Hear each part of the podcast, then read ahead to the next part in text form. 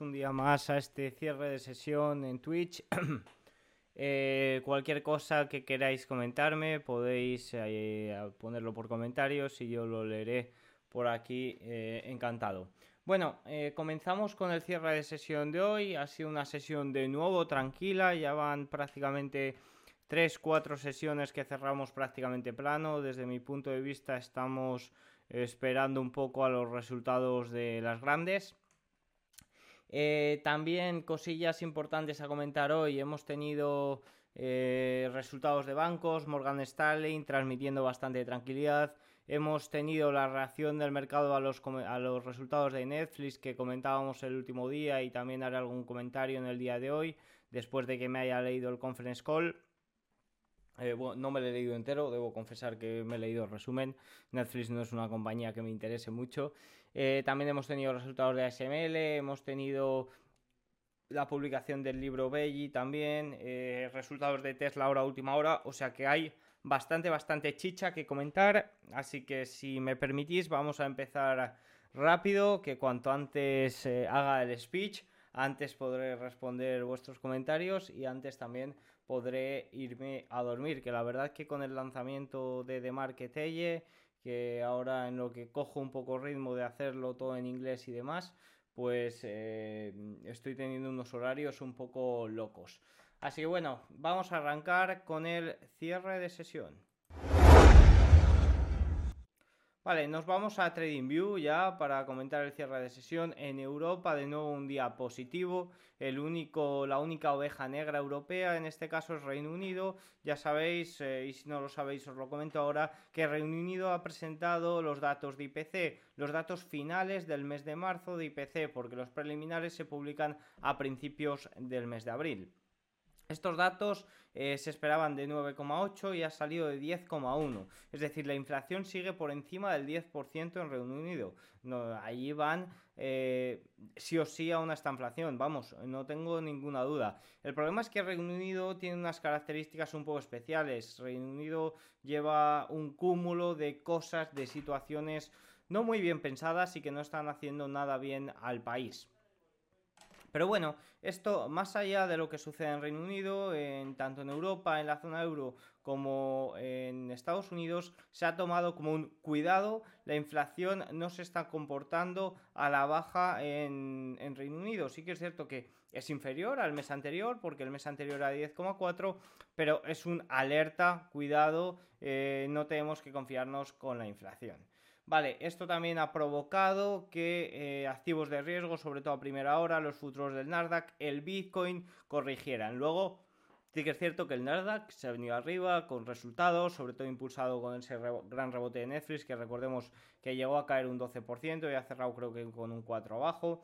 O sea que eh, un, rebote bastante, bastante grande. Y también la relativa tranquilidad bancaria que ha ido transmitiendo pues eh, palabras y directivos de grandes bancos como por ejemplo Morgan Stanley. Ok, Seguimos en Estados Unidos, el Dow Jones cierra con menos 0,23, S&P 500 menos 0,01, Nasdaq menos 0,02. Luego, a última hora, haré un pequeño comentario técnico sobre esto. El Nasdaq Composite sube 0,03, al igual que el Russell 2000, y eh, el oro cae un 0,51%. Ha llegado a caer mucho más. La plata eh, ligeramente al alza 0,42. El dólar frente al euro ligeramente al alza 0,15. Si nos vamos a el petróleo cae un 2,26. Eh, las empresas energéticas han sido las más afectadas, unas de las más afectadas en el día de hoy, junto con los materiales básicos, que curiosamente era lo que mejor se estaba comportando ayer. Y el VIX en mínimos desde noviembre de 2021, menos es nada. Respecto a la rentabilidad de los bonos, eh, un poco mixta, fíjate la de un año menos 0,1, la de 30 también menos 0,24, pero en general positivas el resto. Vamos con, eh, eh, con los gráficos, con los datos más relevantes, perdón.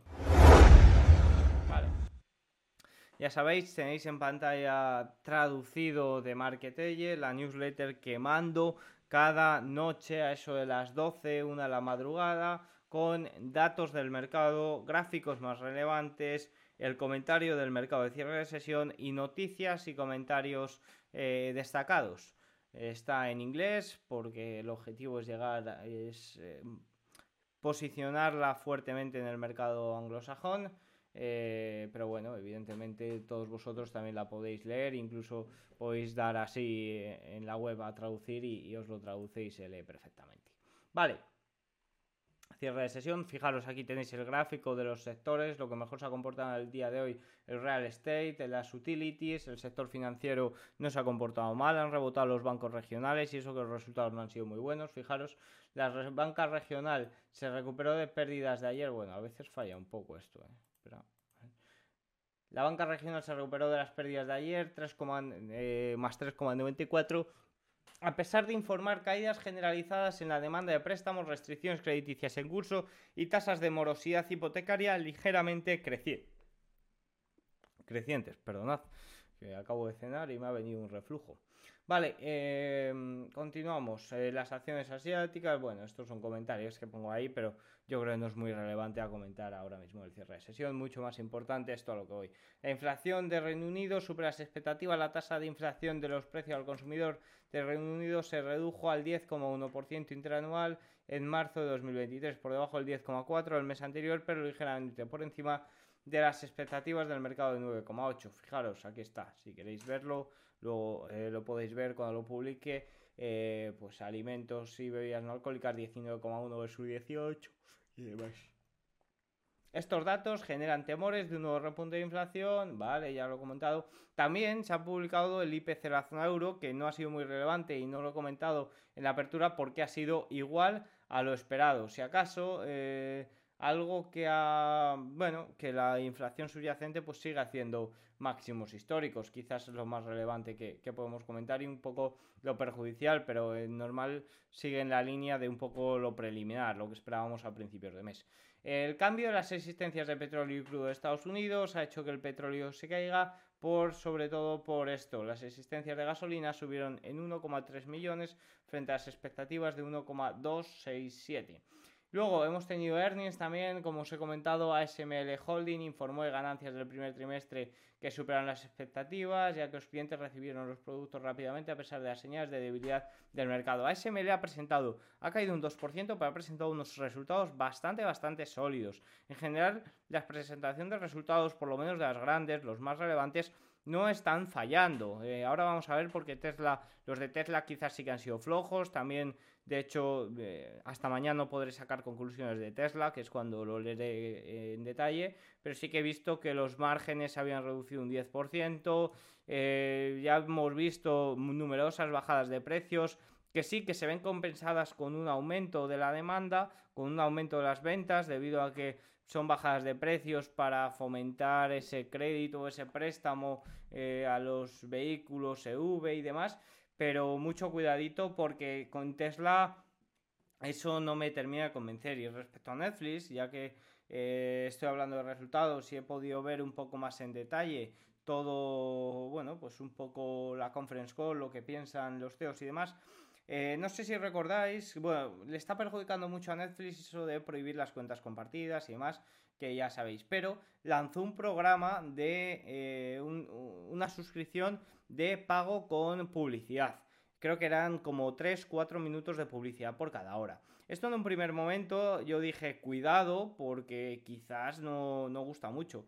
Pero está, está funcionando y sobre todo, más que funcionando, le está siendo rentable a Netflix, casi más rentable incluso que el pack sin publicidad. Y esto es una muy buena noticia porque puede compensar la caída de suscripciones por esto las cuentas compartidas por, ok, eh, como nosotros pagábamos la cuenta entre cuatro, si me cuesta un poquito más, a lo mejor me cuesta 5 euros o 6, no sé cuánto cuesta la, eh, el servicio con publicidad, me puede merecer la pena. Y son solo 3-4 minutos de publicidad a la hora que, joder, tengo que ir al baño, ¿entiendes? O sea que mucho ojo con eso porque me parece que si es realmente rentable, Netflix le puede potenciar y lo puede enfocar todo hacia ahí, incluso quizás en un futuro quitando este plan eh, de suscripción sin estándar, el de sin, sin publicidad, pero que ahora tampoco se podrá compartir. Y me dices, Diego, ya, pero los anuncios tal, bueno, Dazón, eh, Canal Plus, Tú lo pagas y tiene anuncios también, ¿no? O sea que esto puede ser muy interesante. Más, hemos tenido también resultados de Morgan Stanley que superan las estimaciones de ganancias e ingresos del primer trimestre con resultados comerciales mejores de lo esperado. Eh, algo relevante. Mm, mm, mm. Vale, lo más relevante que puedo comentar de Morgan Stanley es. Espera, que he tocado algo. Vale. Son los comentarios que ha hecho sobre la crisis bancaria. Desde mi punto de vista, no estamos en una crisis bancaria, pero hemos tenido y aún podemos tener crisis en algunos bancos. Considero que la condición no es remontable, no es comparable con 2008.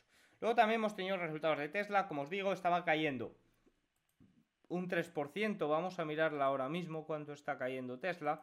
Fijaros, ha caído un 2% en el día de hoy y ahora mismo está cayendo un... Eh, ahora mismo está cayendo un 3,6%. ¿Qué sucede con Tesla? Tesla ha presentado una utilidad por acción de 0,85 frente a la 0,86, unos ingresos de 23,33 millones, frente a 23,37 esperados y continúa pronosticando una producción anual de 1,8 millones de vehículos frente a la estimación de 1,84. Cybertruck en camino para comenzar la producción a finales de año. Progreso continuo en la plataforma de próxima generación. Estos son los datos pre pre preliminares que he podido obtener. Seguramente que cuando complete la newsletter ponga algo más en detalle, incluso también de los márgenes, porque cuando lo he leído por encima justo ahora un minuto antes de empezar, me ha parecido la verdad que bastante relevante. Luego también hemos tenido el libro Beji, que es un eh, informe, eh, es un informe que se publica ocho veces al año y es donde los bancos centrales eh, de los estados pues comentan un poco lo que piensan sobre así, la economía, ¿no? Y lo más relevante que he encontrado es que todos coinciden en que eh, en, el, endurecimiento de las condiciones crediticias. Creo que ya lo he comentado en vídeos anteriores o en directos anteriores que el endurecimiento de las condiciones crediticias se está comportando prácticamente como una subida de tipos. De ahí que prácticamente se descartara una subida de tipos en junio. Es decir, eh, quizás no haya que subir tipos porque el endurecimiento crediticio está funcionando de la misma manera que eh, funcionaría o que actuaría una subida de tipos. O sea que eso es muy importante porque parece que sí que está afectando, según comentan las reservas federales de los estados eh, americanos. Gráficos, vea, cambiamos. Gráficos a comentar. Bueno, en el día de hoy tengo como siempre 10, 12 eh, gráficos. Normalmente a última hora mando 20 porque siempre 20, 21 o a veces 18 porque normalmente encuentro a última hora alguno interesante.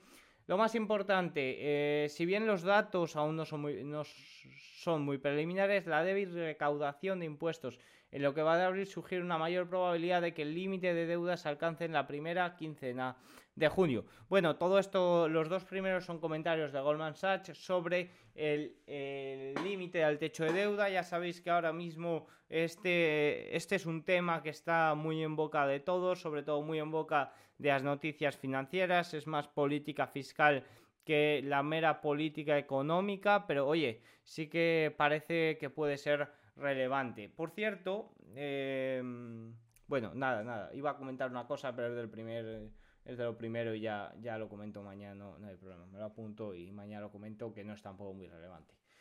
El total de acuerdos criptográficos largos para el 19 de abril se situó eh, alrededor de 185 eh, millones en plataformas monitoreadas por el recurso de datos de Kindglass. Esta es una traducción bastante, bastante pobre. Esta traducción no era así. Esperad, dame un segundo que voy a ver eh, lo que ponía.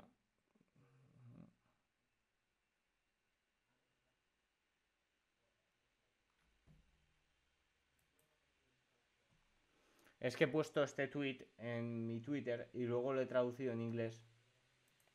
Las liquidaciones totales de cripto largos para el 19 de abril se situaron alrededor de 185 millones de dólares en las plataformas monitoreadas por recurso de datos CoinGlass. Y el IPC de Reino Unido ha tenido bastante que ver en la caída eh, del Bitcoin de primera hora, como he comentado al principio. Las expectativas de crecimiento económico continúan rondando mínimos históricos, mientras que el S&P 500 aún tiene que ponerse al día con las perspectivas macroeconómicas. Ahora viene una serie de gráficos extraídos de la encuesta de Bank of America a los grandes gestores. El 84% dice que el IPC global se dirige a la baja. El 35% de los inversores esperan que la Fed comience el ciclo de relajación en el primer trimestre de 2024. El mayor riesgo de cola para abril, eh, ahí va, aquí pone abril de 2013 y esto es 2023, eh, por supuesto, ¿vale? 2023 es contracción del crédito bancario y recesión global. Y en eh, número 2, con un 35 por, con un 34% la alta inflación se mantiene a los bancos centrales en una postura de la línea dura. O sea que el primer riesgo que más se ve es un evento crediticio y el segundo es que la alta inflación persista. Fijaros que ha cambiado, que en marzo era un evento crediticio sistémico y ahora mismo es un evento de crédito eh, y una recesión.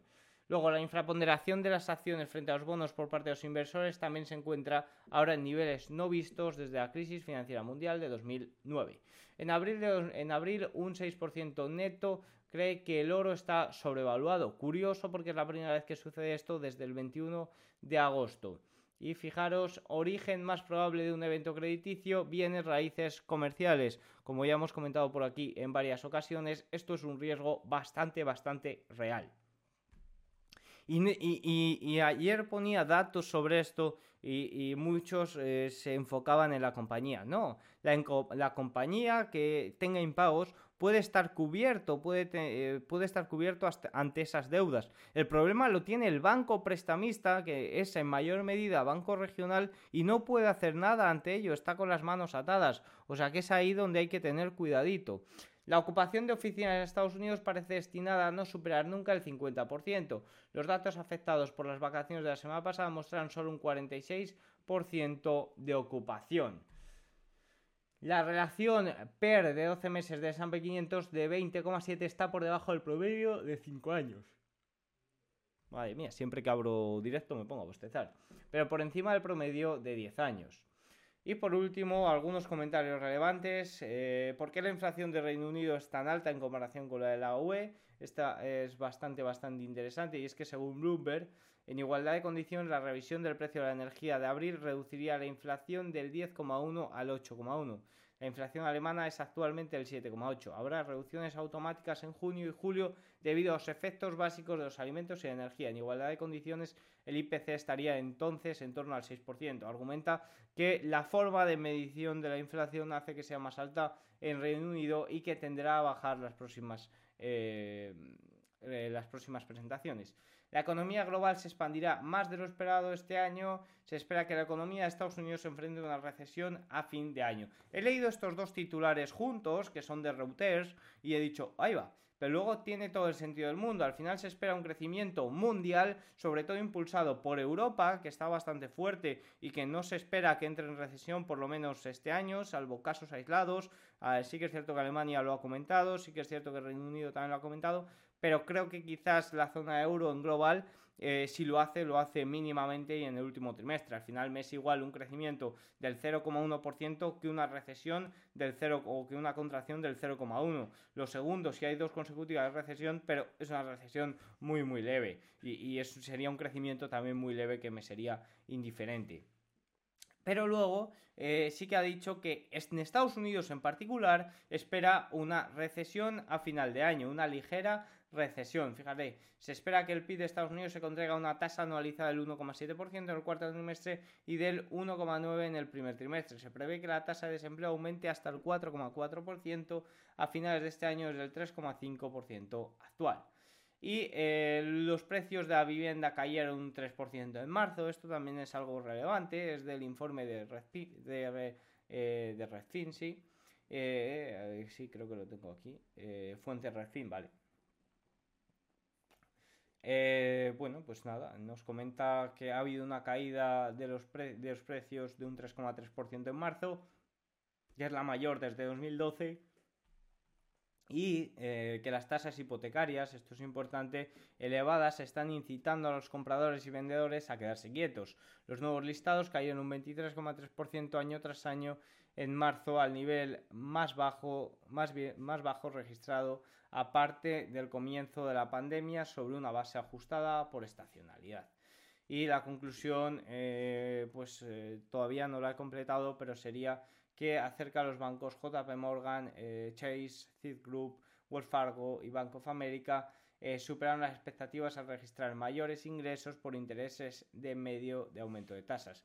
Goldman Sachs no supera las estimaciones, ha sido el único debido a los costos de la venta de préstamos al consumo en un momento en el que está alejado de la banca minorista. Por último, no sé si tenéis algún comentario y demás, tampoco sé cuánta eh, gente hay conectada, pero voy a pegar un repaso pues a Tesla que sigue cayendo un 3-4%. Fijaros en Bitcoin, vamos a comentar Bitcoin que está cayendo un 3,7%, pero está apoyándose en la media exponencial de 21 sesiones, en la zona de soporte de los 29.100, 29.000 puntos. Esta es una zona de soporte muy importante. Si se pierde sí que podemos hablar de entrar de nuevo en esta zona de consolidación, pero mientras que no se pierda, la verdad que, sería incluso una oportunidad eh, alcista.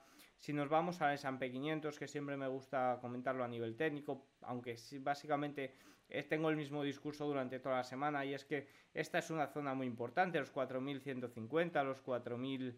Eh, los 4150, los 4200. Una pregunta, ¿se puede ver desde el principio después? Sí, claro, una vez que acabe se puede ver en Twitch o en media horita estará publicado en YouTube y ahí lo, recorto sin la musiquita del principio. Y también esto para algunos no lo sabéis pero también lo subo a Spotify y hay gente que lo ve en formato podcast durante la mañana de mañana. Eh, porque conozco gente que, me lo dice que, me escucha durante media hora por la mañana pues siendo el trabajo y demás y se pone un poco al día de lo que sucede. Eh, seguimos mm, mm, el Nasdaq, eh, bueno, el S&P 500 ya he comentado, zona 4150, 4200, me parece lo más relevante en caso de ir al alza. Eh, es, que, es que hay tantos, eh, ahora ya os lo digo en serio, hay tantos hay un cúmulo de tantos acontecimientos negativos, encuesta de CNBC más bajista en los últimos 17 años, encuesta de gestores de Bank of America más baja de 2023, más bajista de 2023, el mayor posicionamiento corto de los hedge funds. Hay tantos acontecimientos o hay tantas eh, noticias pesimistas que un cualquier catalizador que haga romper a S&P 500 4150 puede provocar un cierre de cortos masivo que puede llevarnos bastante, bastante arriba. O sea que hay que tener mucho cuidado porque la gente que nos dedicamos a la fontanería monetaria, a la macro eh, como principal fuente de análisis, eh, aunque la mía es el análisis técnico, pero bueno, también me gusta mucho eh, todo esto eh, siempre decimos que el dinero no inteligente, eh, eh, que, hay dinero no inteligente y dinero inteligente, ¿no? Vale, tú como dinero Dios, ya no inteligente ni no inteligente, tienes que saber que el dinero no inteligente también mueve el mercado y tienes que saber aprovecharlo. Tienes que ser precavido, pero saber aprovecharlo. No te vas a quedar mirando cómo el S&P 500 o cómo Europa daba una señal alcista y tú esperando así porque esperas una recesión. No, chico, aquí estamos para ganar dinero, no para tratar de predecir lo que, lo que va a hacer la economía. Y es que la economía no va ligada inmediatamente con el mercado, ¿ok? Eso hay que tenerlo bastante, bastante en cuenta si nos vamos al triple Q, Nasdaq 100, fijaros que yo vengo comentando que esta es una zona muy, muy importante. Fijaros, la zona de los 312 es una zona muy importante. Eh, hemos tratado de romper los 321 arriba. Sí que es cierto que todavía se mantiene por esta zona. Mientras que se quede consolidando por esta zona, yo no vería problema ninguno. El problema vendría en caso de que pierda la media exponencial de 21 sesiones y esta zona de los 312. Ahí sí que eh, diría cuidado. Pero es que en general los índices están esperando al movimiento de las manos fuertes, eh, de, las, de las manos fuertes, de las grandes empresas en, en earnings, en resultados, que será la semana que viene. Quieren ver si están fallando las grandes o si no. Y eso es algo que tenemos que tener muy en cuenta. El oro, por comentar también a nivel técnico, eh, comento un poco lo mismo que el Nasdaq. Mientras que aguante la zona de soporte y de resistencia, esta zona baja, que ambas están apoyando, yo lo vería bastante, bastante bien. Es decir, con posibilidades incluso de ir al alza. O sea que eso eh, me gusta. Pero también hay que ser consciente que el oro, fijaros, tiene un patrón muy gráfico. Eh, si nos ponemos en velas semanales, todo al final el oro, el oro no se va a disparar, no va a arrancar como el Bitcoin en 2013 y no va a parar hasta 2020 que se vaya de 0 a, a 60.000. No va a suceder eso con el oro, porque es que el oro no se mueve así. Fijaros eh, esta tendencia que arrancó en agosto de 2018 y que acabó en julio de, 2020, cómo eh, arrancaba y se apoyaba en la media exponencial de 21 sesiones. Fijaros que ahora eh, aún no ha roto esta lateralidad, pero en caso de que rompa podría ser una tendencia similar y fijaros cómo también apoya en la media exponencial de 21 sesiones. Eso es lo que tenemos que buscar a la hora de entrar con seguridad en el oro. El oro mantiene mucho el valor, pero el oro cuando arranca una tendencia alcista también tiene sus correcciones, no se dispara sin más, por lo que esperar a un punto adecuado de entrada en esa media exponencial de 21 sesiones me parece lo más adecuado en estos eh, momentos. Eh, por, comentar algo más, vamos, eh, si nos vamos a, Netflix, que hoy estaba muy en boca de todos, fijaros que ha tenido un, bueno, sí, un rebote bastante grande desde mínimos. Sí que es cierto que está reestructurando su negocio, ya os he comentado un poco lo de las suscripciones y demás. Aún así, me parece, siempre me habrá parecido y siempre me parecerá la más floja de las FANG, debido a que, eh, bueno, pues podemos tener Microsoft, podemos tener Google muy diversificadas y en cambio Netflix eh, no lo es tanto. Eh, me interesa ver bastante los resultados de Apple después de, ese informe de que las ventas de ordenadores habían caído un 40% respecto al año pasado. Me interesa mucho ver eso. Eh, me interesa también ver los resultados de Meta después de que hoy también haya anunciado mayores despidos. Y entonces hay cosillas muy interesantes, perdonad, que creo que moverán el mercado la semana que viene. Así que bueno, poco más tengo que comentaros en el día de hoy. El análisis técnico eh, es que no se mueve prácticamente nada. Os podría comentar un poco de DraftKings, que es uno de los valores que más estoy siguiendo en este momento, que, tiene bastante buena pinta. Fijaros, hoy ha subido un 2,25%, está marcando un coupon handling, la verdad que bastante claro, y lo está rompiendo al alza. La verdad que es el único patrón, el único valor ahora mismo técnico que estoy siguiendo en estos momentos y que me parece muy, muy, muy interesante, por no deciros que ya, que ya he tomado posición y ya le tengo con seguridad. Eh, entonces, eh, me parece una de las poquitas cosas que hay en estos momentos eh, de setup interesantes. Sí que es cierto que cada vez hay más setups interesantes y sobre todo que aguantan patrones. Eso me está gustando mucho por lo que estoy viendo. Sobre todo, ya os digo, en el, en el triple, triple Q y demás. Que de hecho estoy planteándome ir alejándome cada vez más de valores y trabajar sobre todo con ETFs triple Q, apalancados y, demás, porque es un poco donde, donde más seguro, ya no más seguro, más eh, cómodo me siento invirtiendo. Al final sería la misma forma que invierto en acciones, pero eh, con, índices. Y al final también es lo que más sigo. Eh, sí, es lo que más, más puesto estoy. Más, tengo, es lo que tengo eh, abierto en pantalla durante mi jornada laboral. Así que bueno, poco más tengo que comentaros. Espero que, os gusten estos resúmenes diarios y nos vemos eh, mañana. Chao.